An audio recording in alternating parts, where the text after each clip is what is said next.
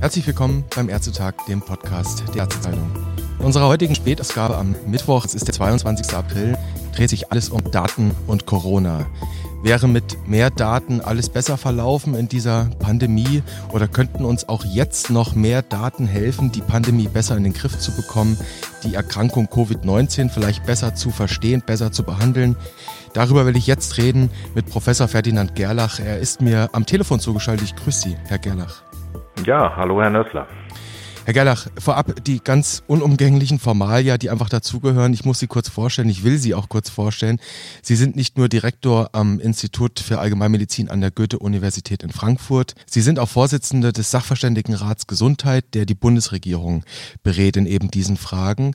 Und nun haben Sie und Ihre sechs anderen Ratskollegen in einen Gastbeitrag auf Spiegel Online veröffentlicht. Der Titel dieses Gastbeitrags heißt Daten teilen, besser heilen. Das ist eine Anlehnung an ein Werkstattgespräch, das geplant war für den 3. März. Da hätte das stattfinden sollen, wurde aber eben wegen der Corona-Pandemie seinerzeit abgesagt. Und in diesem Gastbeitrag plädiert der Rat, dass Digitalisierung im Gesundheitswesen schon kurzfristig eine Schlüsselrolle zukommen muss. Eigentlich, dass wir uns jetzt schleunigst mal digitalisieren müssen. Herr Gerlach, mit Blick auf die momentane Pandemie hätte uns eine flächendeckend eingesetzte elektronische Patientenakte, eine EPA, in dieser Situation und akut mehr helfen können? Ja, wir sind davon überzeugt, dass wir dann besser unterwegs wären. Äh, wir sind ja insgesamt in vielerlei Hinsicht im Blindflug. Äh, die Daten, die wir haben, sind nicht besonders zuverlässig, nicht vollständig. Und an einigen Stellen hätte uns eine bessere digitale ja, Ausstattung des deutschen Gesundheitssystems deutlich geholfen. Ähm, denken Sie mal dran, dass erst im Lauf der Krise eine Fachgesellschaft, die Divi, nämlich ein Intensivregister neu aufbauen musste. Bis dahin wussten wir überhaupt nicht, wie viele Intensivbetten jeweils in Deutschland verfügbar sind, wie viele davon belegt sind, wie viele freie Beatmungsbetten wir haben. Das ist so ein Beispiel. Es gibt noch eine ganze Reihe mehr. Die zeigt, das zeigt, hier könnte man früher angepackt haben, dann hätten wir eine bessere Transparenz, dann kämen wir besser gesteuert durch die Krise. Das Divi-Intensivregister, muss man noch sagen, die Divi, das ist die Deutsche Interdisziplinäre Vereinigung für Intensivmedizin. Dazu will ich gleich nochmal kommen. Bleiben wir nochmal kurz bei der EPA. Ich will es versuchen oder vielleicht könnten Sie es versuchen, das mal relativ konkret zu machen. Unsere ärztlichen Zuhörer, die ja teilweise doch ein bisschen skeptisch in Sachen EPA sind, vielleicht können wir denen erklären, was da konkret helfen könnte. Vielleicht haben Sie eine hypothetische Kasuistik, die vielleicht gar nicht so hypothetisch ist. Wer hätte denn von einer gut befüllten EPA ein Patiententyp jetzt wie profitieren können? Naja, wenn wir jetzt wüssten, welche Patienten besonders betroffen sind äh, von Covid-19-Erkrankungen, dann könnten wir zum Beispiel schauen, welche Medikamente haben die bekommen. Sie haben vielleicht gehört, dass es Spekulationen darüber gibt, dass bestimmte Arzneimittel den Verlauf der Erkrankung günstig oder auch negativ beeinflussen können. Äh, wir wissen zum Beispiel, dass das Virus über einen bestimmten Rezeptor, den ACE2-Rezeptor, in die Zelle eindringt. Und an diesem Rezeptor setzen auch ACE-Hämmer und Satane an. Und es gibt äh, Vermutungen, dass das eine Rolle spielt. Wenn wir jetzt in den digitalen Patientenakten die Vormedikation der betroffenen Patienten uns anschauen, dann könnten wir Hypothesen dazu bilden, ob zum Beispiel Satane eine schützende oder eine den negativen Verlauf beschleunigende Wirkung hätten. Und mit diesen Hypothesen könnte man dann klinische Studien machen und die könnte man, die Ergebnisse dieser Studien könnte man dann berücksichtigen. Das ist ein Beispiel. Ähm, wir wüssten dann besser, welche Vorerkrankungen, welche Vormedikationen eine Rolle spielen. Anderes Beispiel, das ja auch diskutiert wurde, Ibuprofen als Entzündungshemmer könnte eine Rolle spielen, das wissen wir aber nicht genau. Erst dann, wenn wir Patientenakten in größerer Zahl digital auswerten könnten, würden wir möglicherweise Zusammenhänge sehen. Wir würden sehen, sind das die Patienten, die das Ibuprofen schon länger genommen haben, die möglicherweise schlechtere Verläufe haben, oder sind es die, die erst nachdem sie Fieber und ähnliche Symptome entwickelt haben, ähm, zum Ibuprofen gegriffen haben. Das alles und noch viele, viele andere Fragen könnte man wesentlich besser beantworten, wenn wir mehr über die Patienten und ihre Vorbehandlung und auch über ihre jetzt akute Behandlung wüssten. Also man hätte, ich versuche mal mit einem ganz einfachen Bild, beispielhaft, auf der einen Seite hätte man natürlich für die, für die Forschung, hätte man Hypothesen generieren können, wenn man das gematcht hätte beispielsweise mit Erkrankungsfällen.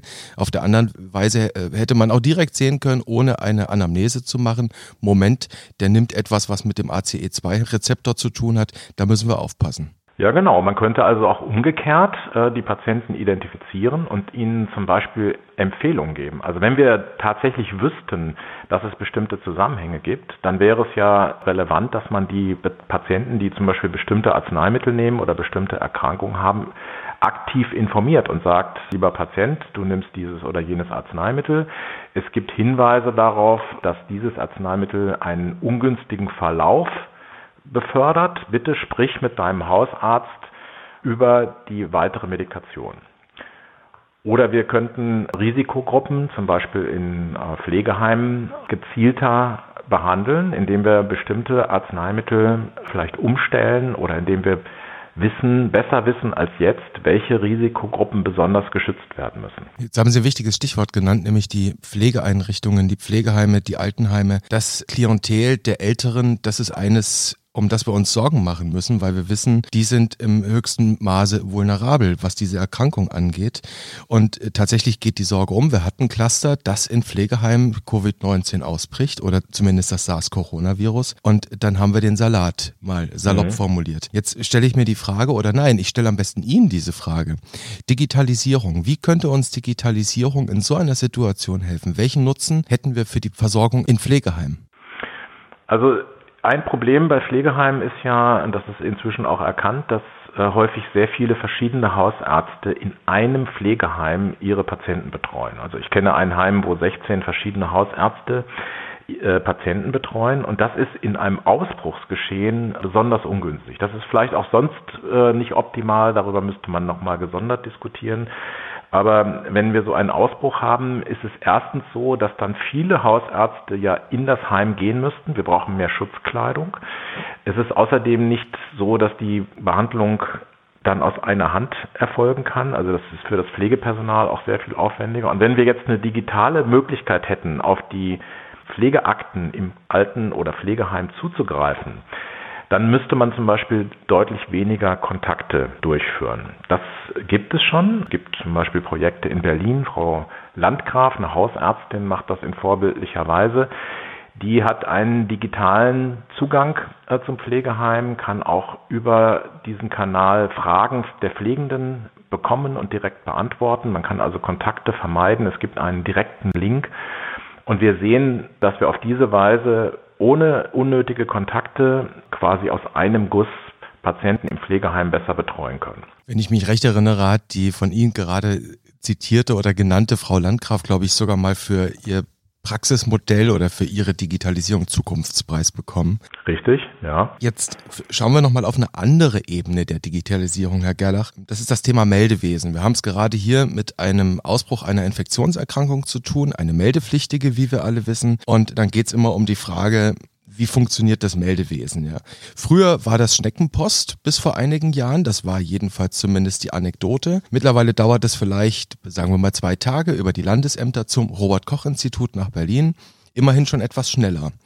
Was wäre denn der Nutzen von, sagen wir mal, digitalisierteren, schnelleren Meldewegen, einem ja durchdigitalisierten öffentlichen Gesundheitsdienst? Ich meine, jetzt mal salopp gesagt, immerhin, wir haben ja mittlerweile die Johns Hopkins University, die uns ganz bravourös immer die aktuellsten Daten kredenzt.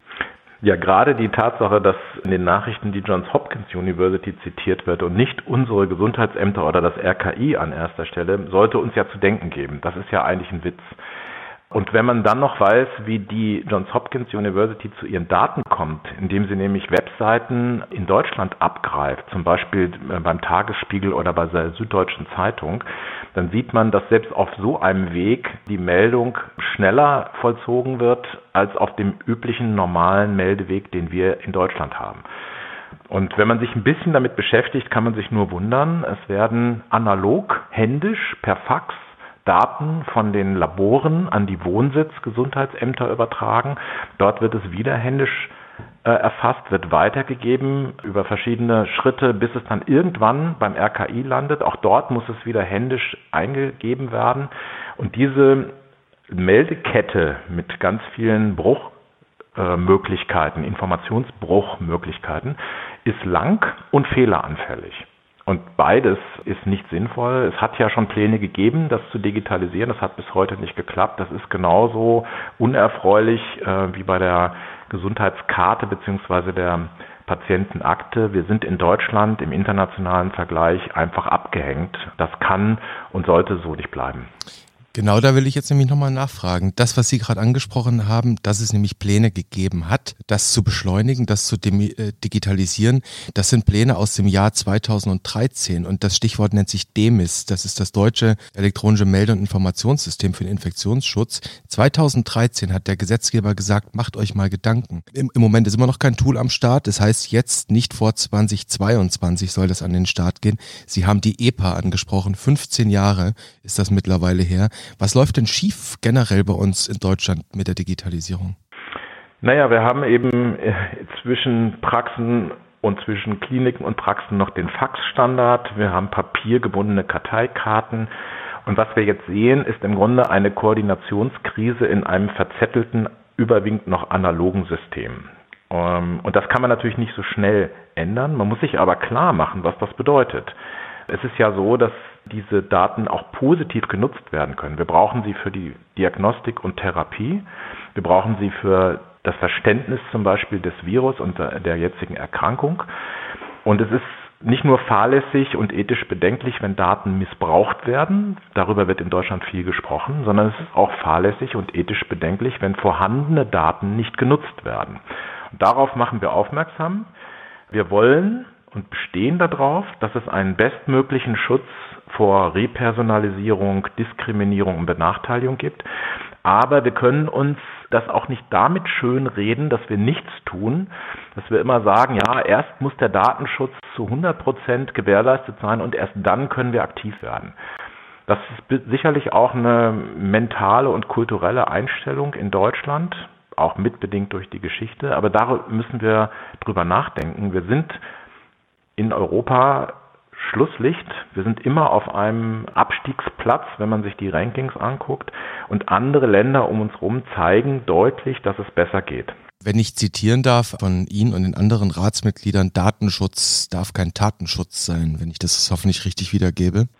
Ja, genau so ist es. Äh, wir neigen so ein bisschen dazu zu sagen, ja, das ist ja nicht ganz sicher und es könnte gehackt werden. Und tatsächlich, das stimmt auch. Man muss erstmal klar sagen, es gibt keine hundertprozentigen Sicherheiten. Die gibt es übrigens im gesamten Leben nicht. Ja, wenn wir in ein Auto steigen, dann nehmen wir in Kauf, dass diese Fahrt möglicherweise mit einem Unfall einhergehen könnte. Wenn wir umgekehrt genauso sagen würden, Autos dürfen erst dann wieder fahren, wenn es keine Toten, keine Unfälle und keine Verletzten gibt, dann äh, würde es keinen Verkehr mehr geben.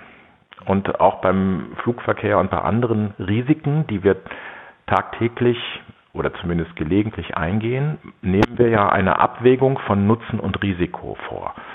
Und wir müssen sehen, was bringt uns die digitale Nutzung der vorhandenen Daten und was für Risiken gibt es. Und da darf eben der Datenschutz, der wichtig ist und der auch bestmöglich umgesetzt werden muss, darf kein Tatenschutz sein. Wir können nicht abwarten, bis es ein hundertprozentig sicheres digitales Gesundheitssystem gibt, denn das wird es niemals geben. Das ist ein Teil der Wahrheit. Wir müssen uns mit einer abwägenden Haltung dem Thema nähern und wir müssen uns fragen, was ist der Nutzen, was sind die Risiken. Eine Sache interessiert mich noch zum Schluss. da geht es um die Belegung von Krankenhausbetten, da geht es auch um das, um das Thema Praxisauslastung. Sie haben das Thema Divi Intensivregister eben angesprochen. Die Kliniken sind ja mittlerweile verpflichtet, ihre Intensivkapazitäten dort reinzumelden und die Belegung. Die KV vor Ort äh, erleben wir gerade als sehr kreativ, wie sie etwa mit Corona-Praxen die Situation ambulant regeln. Und ähm, wäre es nicht eigentlich sehr viel klüger, dass wir jetzt mal in die Zukunft geschaut, aus der Ratsperspektive, dass wir solche Bettennachweissysteme weit über die Intensivmedizin hinaus, eigentlich bundesweit und verpflichtend aufbauen wollen. Es gibt das ja längst, unter anderem auch in Hessen, aber eben doch wieder nur regional und vielleicht sogar, jetzt werde ich mal ganz forsch, in Stufe 2 sogar das Ganze noch mit den Terminkalendern der Arztpraxen verknüpft. Ja, absolut. Genau das äh, stellen wir uns vor. Wir haben im Rahmen äh, unserer Empfehlung zur Notfallreform ja gesagt, wir brauchen eine Koordination zwischen der 11.6, 11.7 auf der einen Seite und der 112, also integrierte Leitstellen, die mit dazu beitragen, dass eine bessere, bedarfsgerechte Steuerung überhaupt möglich wird. Das heißt, es beginnt beim Anrufer. Jetzt in Corona-Zeiten gibt es ja auch schon eine entsprechende Abfrage. Und dann muss entschieden werden, wo kann dieser Patient am besten versorgt werden. Und das ist äh, nicht so, das suggeriert eigentlich nur die öffentliche Diskussion, dass die meisten Patienten im Krankenhaus behandelt werden müssten oder könnten oder gar auf der Intensivstation. Niedergelassene Ärzte wissen ja, dass die allermeisten Patienten ambulant versorgt werden. Und ein Ziel muss sogar sein, in dieser Krise und auch zukünftig möglichst viele Patienten aus den Krankenhäusern rauszuhalten. Wir wissen aus Italien, aus China, jetzt auch aus Frankreich, dass viele Patienten, auch aus Spanien übrigens, dass viele Patienten sich erst im Krankenhaus anstecken oder dort andere Patienten anstecken. Deshalb ist es sehr gut und sehr wichtig, dass möglichst viele Patienten ambulant versorgt werden. Und auch da könnte übrigens die Digitalisierung wieder helfen. Wenn wir jetzt erproben, wie Patienten zu Hause digital telemedizinisch überwacht werden können, also mit Körpertemperatur, Blutdruck oder auch mit äh, Fingerclips, mit denen man dann nicht invasiv die Sauerstoffkonzentration misst, dann kann man ein System etablieren, wo Patienten gar nicht ins Krankenhaus müssen, sondern ambulant versorgt werden. Und ich will gleich dazu sagen, das heißt natürlich, dass dann auch die entsprechenden Ressourcen bereitgestellt werden müssen. Es geht also in der Zukunft nicht nur darum, möglichst viel Geld für zusätzliche Intensivbetten aufzutreiben und bereitzustellen, sondern vielleicht ist es viel wichtiger, die ambulante Situation zu strukturieren und möglichst viele Patienten zu Hause oder auch im Pflegeheim unter optimalen Überwachungsbedingungen zu versorgen. Ein Appell an die Zukunft. Mhm. Es war mir eine Freude, mit Ihnen über das Thema Digitalisierung und Corona zu reden. Wie heißt es so schön in diesen Zeiten? Also ich bedanke mich natürlich und wie heißt es so schön in diesen Zeiten? Alles Gute und bei bester Gesundheit für Sie. Ja, bleiben Sie gesund.